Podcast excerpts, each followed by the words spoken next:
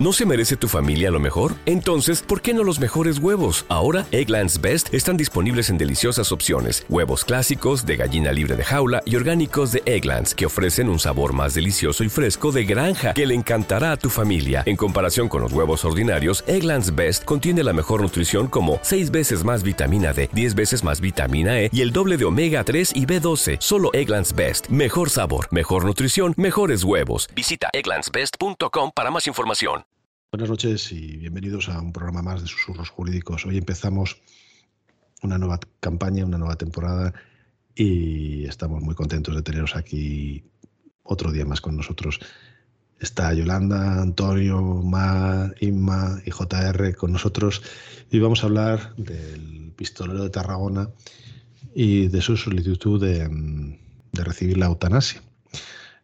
El tema lo va a introducir JR y luego vamos a ir valorando un poquito toda la evolución del asunto, eh, cómo ha sido la aplicación de la ley de eutanasia en este caso y qué derivas eh, jurídicas más que morales tiene esta ley con casos como este. Si quieres, JR, te doy la palabra para que hagas una, una pequeña introducción y vayamos entrando en el tema. Muy bien, muy, muy buenas noches. Eh, pues nada, eh, lo primero que tenemos que tener en cuenta es que hace bien poco se ha aprobado la Ley Orgánica 3 2021 eh, mm, de 24 de marzo que regula la eutanasia y es una, una norma que si bien no es pionera, no es la primera de Europa, sí que es mm, de los cuatro países europeos que regulan la eutanasia y uno de los pocos países a nivel mundial donde se regula la eutanasia.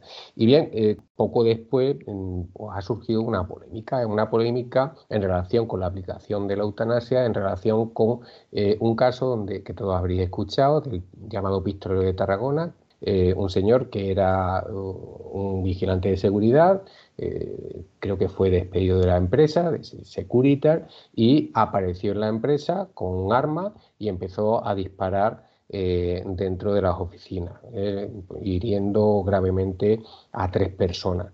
Este señor en la huida es alcanzado, abatido por, la, por los mozos de escuadra y como consecuencia de esas heridas queda tetrapléjico y parece ser que pues, sufría dolores y, de una forma completamente irreversible. Claro, ante esa situación, ante ese sufrimiento, pues este señor, ese llamado pistolero de Tarragona, solicita la eutanasia.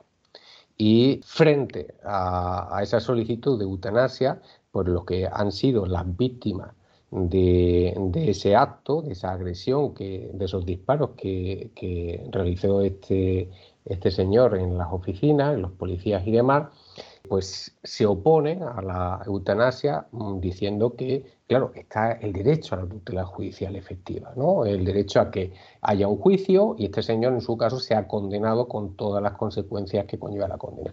Y eso ha suscitado precisamente eh, eh, un debate jurídico muy amplio que si queréis pues podemos entrar eh, en, él a continuación. Había pedido la palabra Mar para hacer la introducción un poquito de los principios generales, ¿no, cómo aplicarías tú o cómo entenderías. Claro, claro. Hola, buenas tardes. Encantada de volver a retomar en el nuevo curso, en el nuevo curso jurídico estas charlas con vosotros y de veros las caras. Yo, yo me planteo cuando leo la noticia, mm, reconozco que no conozco bien la ley de la, de la eutanasia, pero bueno, sí que, como decía JR, soy jurista, con lo cual eh, algo, algo creo que me manejo, por lo menos en los principios generales.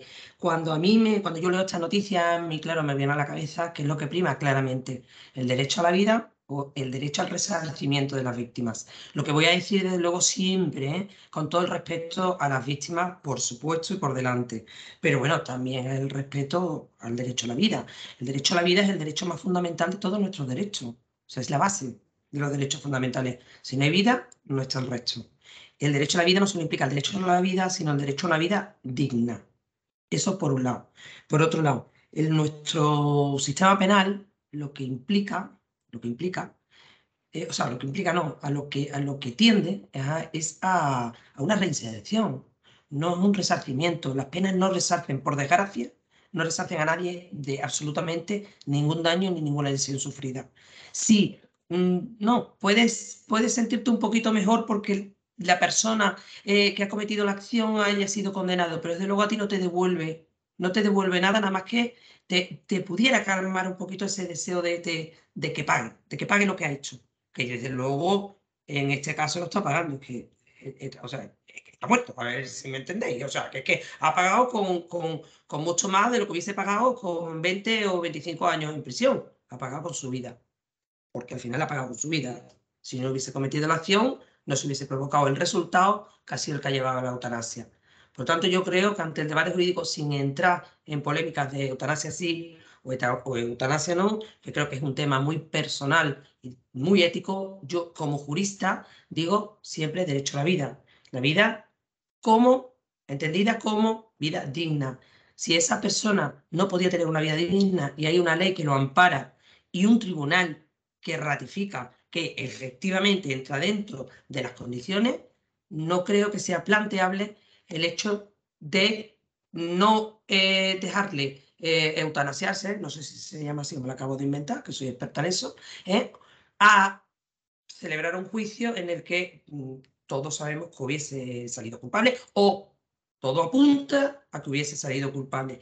Esa es mi, humilde aportación y opinión. Inma me ha pedido antes la palabra porque quería hacer un pequeño inciso en, en las alegaciones de los recurrentes. Y luego, si te parece, ya directamente te doy paso a ti con el tema de las indemnizaciones. ¿Cómo funcionarían? Vale, pues buenas tardes o buenas noches, no sabemos cuándo nos escucharán. Otra vez estamos aquí y bueno, con un tema que, que creo que ha suscitado bastante polémica, sobre todo en los juristas más que en la gente en general. En una cosa difiero con Mar, o sea, nuestro sistema es cierto que, es un sistema que tiende a la reinserción, pero, pero, es un sistema para mí mixto. Realmente sí, también es, está, está enfocado a que, a que el preso o, el culpable cumpla una pena y por tanto es mixto. Que eso no es una justicia restaurativa, que quizás es a lo que deberíamos tender o lo que podíamos pensar que, que, es lo mejor, una forma de que las víctimas se sientan de alguna forma más, más resarcidas, pues eso sería otro debate. En cuanto al tema en concreto, aquí mm, la ley de, eutanasia, lo primero que hemos dicho, que no vamos a entrar en debates morales, es cierto que es una ley que, dio problemas especialmente por ese debate moral que existe sobre si tiene alguno derecho a la vida o no. Mar lo ha dicho muy bien. Eh, la Constitución no solo nos, nos, nos, da derecho a la vida, sino a la vida digna. Y por lo tanto, se discute mucho sobre si es un bien disponible o indisponible y finalmente se decide que es disponible en algunos casos concretos. En este caso, la eutanasia y la ley de eutanasia lo que hace es recoger unos supuestos en los que cuando la vida no es digna, tú puedes tener derecho a decidir terminar con ella.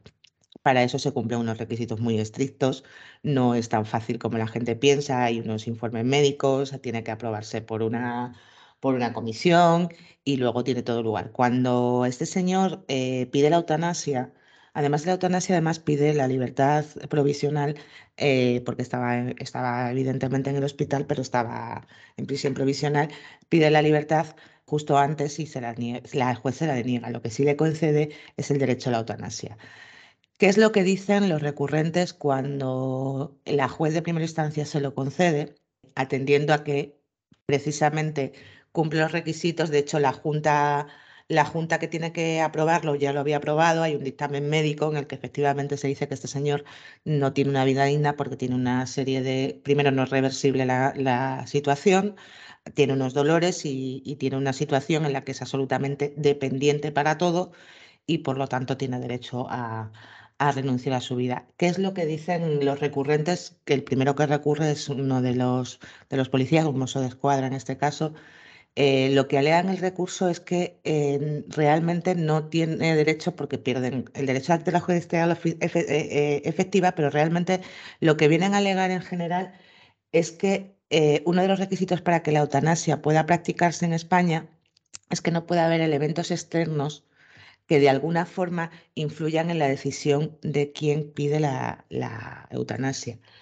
Y esto es lo que vienen un poco a alegar y a lo que se une también el Ministerio Fiscal. En otros casos se, le, se alega directamente que no va a haber un resarcimiento para las víctimas y demás, pero el, básicamente lo más importante del recurso y sobre lo que se pronuncia, primero se pronunció el, cuando se pronunció la audiencia y luego se pronuncia el Tribunal Supremo va un poco en, ese, en esa línea, ¿no? Que realmente no hubiera, no cumpliera ese requisito además de que con eso no se cumple la tutela judicial efectiva. Llegó al Constitucional y el Constitucional que viene a decir es que mm, en realidad no se vulnera de ninguna manera la tutela judicial efectiva en este caso y no entra, o sea, ni siquiera acepta el recurso eh, y el informe que hace es que está por encima la dignidad y la vida eh, y la decisión de este señor de, poder morir de una, forma, de una forma digna. Como digo, el Ministerio Fiscal se adhiere sobre todo al primer motivo que he dicho, ¿vale? Al, hecho de que no de que no de que no realmente no cumple los requisitos para, para la eutanasia. En cualquier caso, ni la audiencia le dio la razón, ni el constitucional entró, y de hecho, en agosto este señor eh, tuvo su momento eh, se, le, se, le, se produjo la, la muerte eh, tal y como asistida como él había pedido.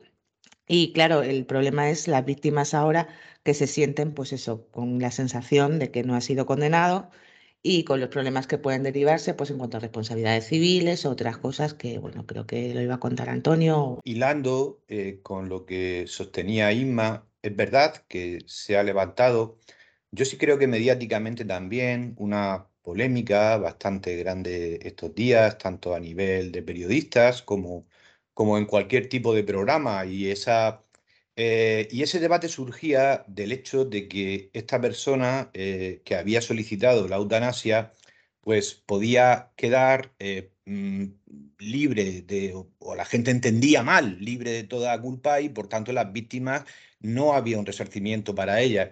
Vale, no hay resarcimiento penal, y me ha explicado perfectamente por qué y además estoy plenamente de acuerdo con, con ella en este caso, en el, ámbito, en el ámbito penal, pero lo que ocurre es que las víctimas, desde el punto de vista económico, eh, no quedan indemnes, porque siempre, en este caso concreto, o sea, siempre se podría ejercer la acción civil contra los herederos. ¿Qué ocurre o cuál es el problema que yo veo que puede suscitar eh, este tipo de eutanasias a personas que están pendientes de juicio? Pues desde el punto de vista de la víctima, del resarcimiento de la víctima. Pues que en este caso el tema está absolutamente claro. Existen incluso grabaciones por lo cual, dirigiendo la acción contra los herederos del asesino en este caso, no habría ningún problema es decir, se podría cobrar esa indemnización siempre que tuvieran o dispusieran de bienes. Pero claro, yo el problema lo veo cuando el asunto no está claro, que ocurre en muchísimas ocasiones. Todos somos abogados y lo sabemos. No hay cámaras que lo hayan grabado y no hay pruebas. Claro, realmente ahí sí vamos o va a haber que ejercitar una acción civil, pues con bastante incertidumbre. Ahí sí entiendo equilibrando todo en, balanzas, ¿no? Que sí se puede surgir cierta, no sé, eh, parece que queda un poco corto para, para las víctimas. Es, verdad que el derecho a la vida, evidentemente, es el derecho más importante que hay, pero al mismo tiempo, en este caso que he contado, es decir, cuando no aparezca absolutamente claro la culpabilidad, como es este caso, podría ocurrir que quedara absolutamente indemne en todos los sentidos y las víctimas no tuvieran resarcimiento en ninguno. ¿no? Quizás yo ese es el problema que más le veo a esta, a esta cuestión. Antonio, ahí, volviendo a ese tema, eh, siempre partimos del hecho de que la gente se piensa que todos los herederos están localizados, que es fácil continuar contra ellos, pero nos vamos a encontrar lo que dices, en un montón de casos donde Puede ser una persona que no tenga una vinculación con nadie en España, por ejemplo. ¿Cómo se ejercita la acción? ¿Cómo se localiza el esfuerzo económico? Realmente se complica mucho en ese momento el, ejercicio de la acción civil, entiendo, ¿eh? Sí, sí, sí, sí, yo estoy de acuerdo contigo. Es, es el, punto. Vamos a ver, la ley de la eutanasia está pensada para tener eh, una muerte digna y yo creo que está bastante bien. Todo el mundo tenemos derecho eh, a una muerte digna, ¿no? Otra cuestión distinta, en fin, siempre es un tema que se puede discutir, es un tema muy polémico como otros cualquiera, pero mi posición es que todos tenemos derecho a una muerte digna. Aquí estamos hablando de otra cuestión, aquí estamos hablando del derecho de resarcimiento de las víctimas, porque ha dado la casualidad de que el señor al cual se le va a aplicar, o sea, le ha aplicado ya la eutanasia, pues era autor de un delito. Y aquí esto, vuelvo a reiterar, es donde yo encuentro o sí creo que hay un problema. Creo que hay un problema porque, vuelvo a reiterarte, eh, este caso estaba claro, no, no me extiendo más, pero cuando no esté claro, decir, mm, es muy difícil y todos lo sabemos porque somos juristas, ejercer una acción civil ahí es realmente muy, muy complicado. Ahora voy a decir una barbaridad a ver qué os parece. ¿Y si antes de la eutanasia se le obliga a tener algún tipo de reconocimiento de algún tipo de hecho, tanto civil o algún reconocimiento de indemnización civil o reconocimiento de quiénes van a ser los herederos con el fin de identificar los posibles problemas que se generan. Ya me sé que vais a decir que no, pero, con el fin de proteger a los perjudicados también. Pero, pero fíjate que estamos dando por hecho que este señor hubiese sido condenado. No tenemos en cuenta, a ver, todos tenemos claro que como están las imágenes y, y era, era un autor al que además eh, sale, sale del sitio donde, del lugar de trabajo, lo persiguen los mozos, se intenta escapar de los mozos, de hecho estaba acusado eh, de varias cosas, ¿no? También de algo contra la autoridad. Por el ah, de atentado contra la autoridad por el disparo al mozo. Em, damos por hecho que es culpable porque tenemos esas imágenes, pero imaginaros que era inimputable. Es que no hemos llegado a esa fase del juicio. No hemos llegado a esa parte, o sea, que, realmente... No, pero hay imputabilidad, no, sabemos que es... la responsabilidad civil. no, ya está, pero, pero me, refiero, o sea, mm, estamos hablando de culpable quizá con, con cierta facilidad, no, existe, no es si me da responsabilidad civil, pero... No, no, no, creo, que se pueda hacer un, reconocimiento, porque para eso estaría una conformidad, entiendo yo. O sea, si se hubiese acelerado el juicio, o se hubiese esperado pues una conformidad en el que tú reconoces los hechos y ya lo tendríamos todo hecho, pero cuando una persona no se provoca un intento de conformidad antes de los hechos? Se podría, ¿eh? ojo. Claro, yo, una de las cosas que precisamente eh, decían los familiares era que eh, se agilizara la justicia, porque claro, eh, había pasado mucho tiempo hasta desde los hechos hasta, hasta que se produce la eutanasia. Pero es que él lo pide, él lo pide inmediatamente, ¿eh? o sea, inmediatamente. bueno, quiero decir que pasa tiempo y, y realmente los familiares lo que pedían era que se hubiese juzgado antes, que la justicia hay veces que la justicia tardía no es justicia y es verdad, pasa un tiempo y a lo mejor se podía haber acelerado la, la claro, pero yo, yo reitero y hago de abogado al diablo y me pongo un poquito en lo que dice Willy, porque le he dado muchas vueltas a este tema. Pensemos, por ejemplo, que en el caso este eh, hubiera habido otra persona que a su vez hubiera quedado tetrapléjica, con unos cuidados para toda su vida, etcétera, etcétera. Carajo, mm, ¿qué pasa en ese caso? Mm, no estoy diciendo que este caso sea un caso claro, o sea, que sea culpable, pero entiendo que más o menos con lo que hay o con lo que yo he leído podría alcanzarse.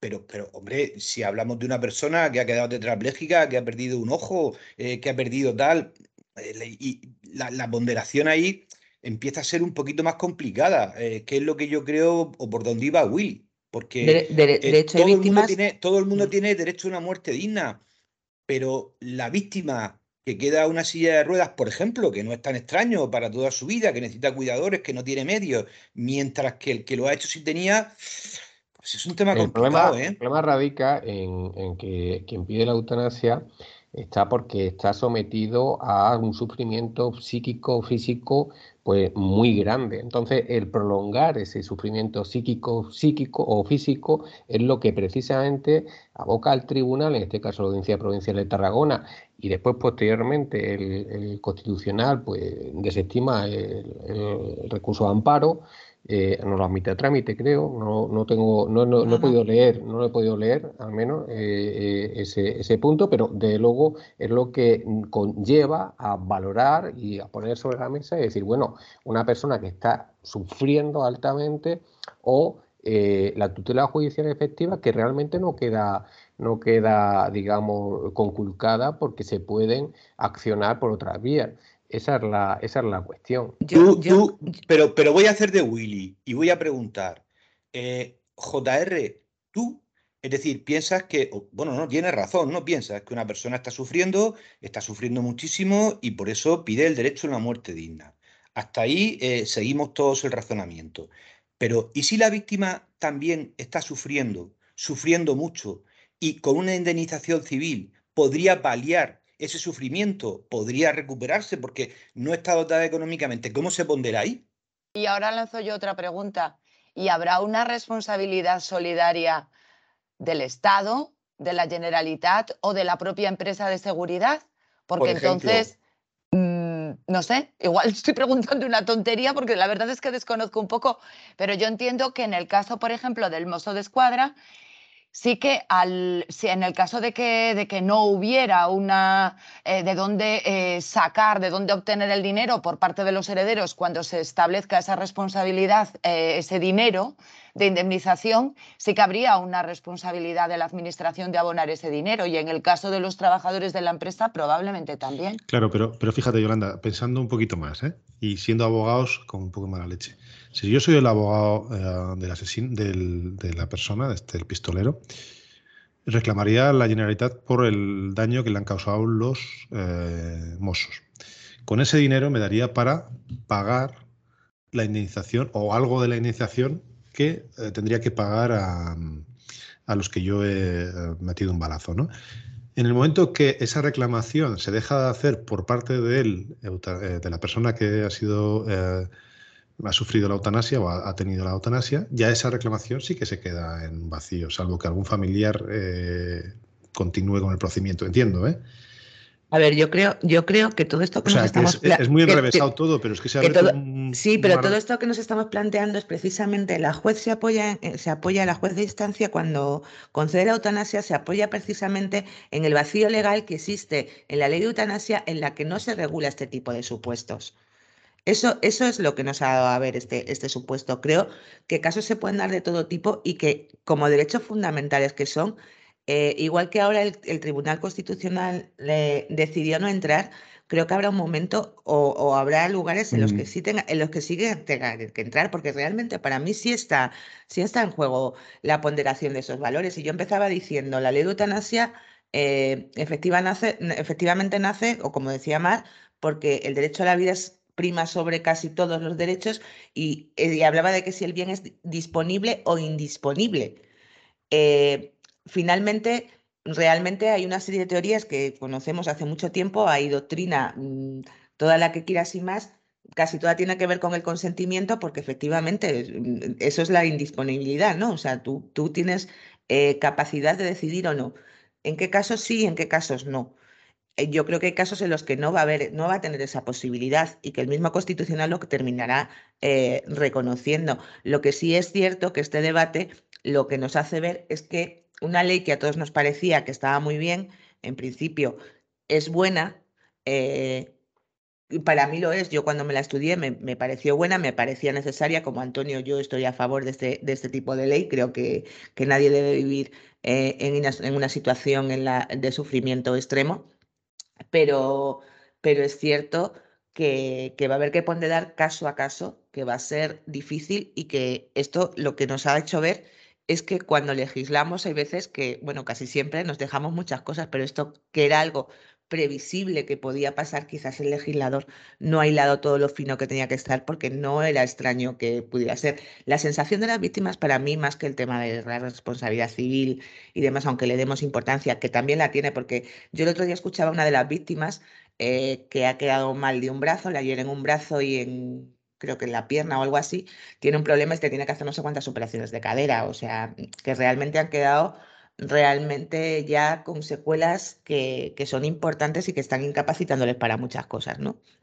Pero la sensación yo creo que es más la sensación de, injusticia de que, de que no se haya condenado a una persona. O sea, creo que, una, o sea, si, si, si ha tenido, si la decisión que ha tomado realmente es por presiones externas, que es lo que alegaban las otras partes, eh, porque dice, bueno, pues para ir a la cárcel prefiero morir, aunque no es eso lo que, lo que sale, porque si no, entiendo que la Comisión de Garantías y Evaluación de la Generalitat, que es quien da el permiso para la eutanasia, final en sus evaluaciones lo habrá visto.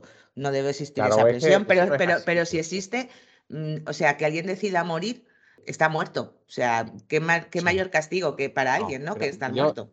Mm, perdóname, eh, es que no es así, eh, no es así, digo, no lo que tú dices, digo que no es así que alguien diga, eh, me quiero quitar de medio. Para quitarse de medio, y hablo comillas, cierro comillas, mm, con la eutanasia se tienen que cumplir toda una serie de condicionantes, ¿vale? Tiene que estar eh, sujeto a un, a un, sufrimiento físico eh, o psíquico irreversible. Entonces, mm, no, como era el caso, en este caso, este señor está sometido a un sufrimiento físico, eh, además con una limitación vital eh, bastante amplia. Parecía que, no tenía grandes expectativas de, vida. Y desde luego lo que hace la audiencia de Tarragona y cuando se le plantea la cuestión es establecer que se está afectando a la dignidad y a la integridad física y moral de esa persona. Entonces, ese derecho fundamental, yo desde mi punto de vista, está por encima del derecho a la tutela judicial efectiva, que además, insisto, no queda eh, conculcada eh, con el hecho de que no se haya enjuiciado a este señor, como tú dices, oiga, qué mejor, qué peor pena que el desaparecer, ¿no? Pero mm, en el ámbito civil es que no queda, no queda, digamos, eh, eh, capada esa vía, queda abierta la vía con mayores o, menores dificultades, como antes eh, señalaban Antonio y Guillermo, es verdad, puede haber más o menos dificultades, pero lo que no se puede es establecer, vamos a obligar a una persona a que siga sufriendo sin edie para que otras personas tengan una vía, una vía jurídica. Sí, yo coincido, ¿eh? Y sobre todo, una, una cosa, sobre todo, a ver, es que la ley orgánica de la eutanasia lo que regula es la eutanasia, quiero decir, el derecho a, la muerte, pero lo que no puede es decir en la propia ley que es prioritario, si el derecho a la eutanasia o cualquier otro derecho de los reconocidos constitucionalmente. Eso ya será interpretación, efectivamente, y en este caso se ha interpretado que prima ese derecho que está reconocido en esa ley sobre el otro. Pero no se puede establecer como criterio general porque probablemente no todos sean iguales. No, de hecho, de hecho lo que, lo que la ley en lo que la ley se basa precisamente en lo que dice es que prima el derecho a la dignidad por encima de todo lo demás. Por eso existe esta ley, si no, no existiría. Dejadme un último apunte y ya con esto cerramos el programa, si os parece. Mm, hace poco ha habido un, asesinato, yo creo que en Valladolid, eh, bastante desagradable, de una mujer por un hombre que había estado ya en la cárcel, ¿no? y yo creo que también mata a, su, a una persona cercana a esa familia. Cuando va a la cárcel, le meten en la cárcel y no le ponen con el sistema de protección especial para posibles asesinos que quieran suicidarse y él se suicida en la segunda noche. ¿Por qué introduzco este tema? Es decir, muchas veces, y lo vemos muy a menudo, se producen em, asesinatos donde el propio asesino se suicida por su carga emocional al cabo de un poquito. Vale. Aquí Ima lo ha, introducido. La parte recurrente alega que es más la carga emocional por la culpabilidad, ¿no? Algo así eh, que sufre, como puede sufrir el que se suicida en Valladolid. JR lo ha introducido también, es decir, hay que saber diferenciar entre lo que es una carga emocional de suicidio muy típica en casos de grandes asesinatos que se quieren morir o que quieren desaparecer porque entienden que ya han hecho lo que tenían que hacer en su vida y, ya está, ¿no? Y en este caso se pueden dar las dos opciones. ¿Qué controles existen a raíz del momento en que él dice inmediatamente que se quiere suicidar? Tiene que pasar una serie de controles, ¿no? Entiendo que eso, eso es lo que te eso es lo que estaba diciendo, sí, por eso estaba diciendo lo que estaba diciendo. Vamos a ver. Eh, aparte de los informes médicos en los que dice que este señor tiene una enfermedad irreversible, unos dolores, un sufrimiento X, eso luego tiene que pasar a una comisión de garantías y evaluación, ¿vale? Que es quien realmente concede o no ese permiso para practicar la eutanasia. En este caso es la de la Generalitat la que lo, la que lo concede, porque entiende que se dan todos los requisitos. Por eso decía, evidentemente mm, lo que están alegando para mí no cabe por una razón muy sencilla. Si ha pasado en la comisión de garantías, es porque han hecho unos estudios y se, ha examinado que esa situación es tal. Si no, no se concede el derecho a, la eutanasia, ¿vale? Entonces, lo que ellos dicen son, para un segundo, no es la carga emocional. Lo que ellos dicen que uno de los requisitos para que se pueda conceder la eutanasia es que no haya presiones externas. Y ellos consideran que el hecho de que este señor pueda ir a prisión o de lo que ha hecho puede considerarse una presión externa para que tome esa decisión y por lo tanto no cumpliría los requisitos que, como ya he dicho, la Comisión de Garantías de Evaluación de la Generalitat ya ha pasado y ha dicho que sí. Y ahora voy al final y con eso termino con mi última reflexión. Fíjate de todo el proceso para conseguir la eutanasia, lo complicado que es. Estudios psicológicos, médicos, eh, junta a esto, luego se recurre, se llega a la audiencia, se llega al Supremo y no hemos pasado de la primera de la instrucción del procedimiento penal. Es alucinante si lo pensamos, ¿eh? Claro, sí. Es decir, ¿hasta qué punto, si se agiliza uno, uno es muy ágil, ¿por qué el otro no es tan ágil? ¿Hasta qué punto no se puede priorizar que los dos vayan igual este, con la misma. En este caso, perdona que te, te, haga el inciso, si bien es cierto que antes hemos hablado sobre la agilización de la justicia, no es menos cierto que, claro, mm, las lesiones, hay que evaluar las lesiones, hay que estabilizar las lesiones para que hagan los informes médicos forenses en la instrucción y después ya para poder hacer la, el autoapertura de juicio oral, pues ya teniendo exactamente pues todo lo, lo, que, lo que ha pasado, ¿no? No sabemos si una persona que está en estado crítico, uno de ellos, por ejemplo, está en estado crítico, uno de, me refiero de las personas que fue eh, tiroteada por este, por este hombre, ¿no? Estuvo en estado crítico, pues claro, no podemos cerrar la instrucción de golpe, tendremos que ver en qué evoluciona eso, tendremos que ver la sanidad de esos individuos, ¿no? Eh, para, para poder evolucionar y poder avanzar judicialmente procesalmente. no, hay veces que eh, quisiéramos ir muy rápido, pero no se puede ir tan rápido como quisiéramos porque los hechos pues, pues nos paran, ¿no? En este caso, insisto, a lo mejor se podría haber ido más rápido una vez que se obtiene la sanidad, eh, si se había tomado declaraciones a testigos, etcétera. Pues quizás, no lo sé. Yo desconozco porque no tengo ni he tenido acceso al. No, no, no, da tiempo a mucho porque él, como digo, pide la eutanasia de inicio ya. Entonces, eso paraliza todo lo demás. Pero además, vamos a ver, los hechos, no lo sé, corregidme si me equivoco, pero no son de diciembre del 21, por ahí. Sí, sí, es que, sí, es que no ha pasado tanto tiempo en realidad. no, es que él la pide inmediatamente. Entonces, ¿por qué sucede todo tan rápido y no hay más? Porque él nada más iniciarse el procedimiento, él ya está herido, ya tiene esas secuelas, ya tiene esa enfermedad, está en el hospital, de hecho, ingresado todavía, cuando pide la eutanasia. De hecho, hasta que, hasta que se le ha practicado la eutanasia, él estaba ingresado en ese hospital. es un hospital penitenciario, pero estaba ingresado en ese hospital. Bueno, pues yo creo que si, si no tenemos mucho más que añadir, creo que las opiniones son clarísimas, la orientación que hemos hecho es, es importantísima y, y bueno, y esperamos que nos dejéis vuestros comentarios al mismo. Sabemos que es un tema polémico, que podemos recibir muchísimas aportaciones. Os las agradeceríamos a través de nuestras redes, de Twitter, de Instagram, de la página de Susurros Jurídicos, a través de la entrada que hagamos, incluso a través de iVoox o Spotify en la parte de comentarios. Y agradeceros a Yolanda, a Inma, a JR y a Antonio que hayáis estado, y a que hayáis estado otra noche con nosotros. Buenas noches y muchísimas gracias por haber escuchado el programa.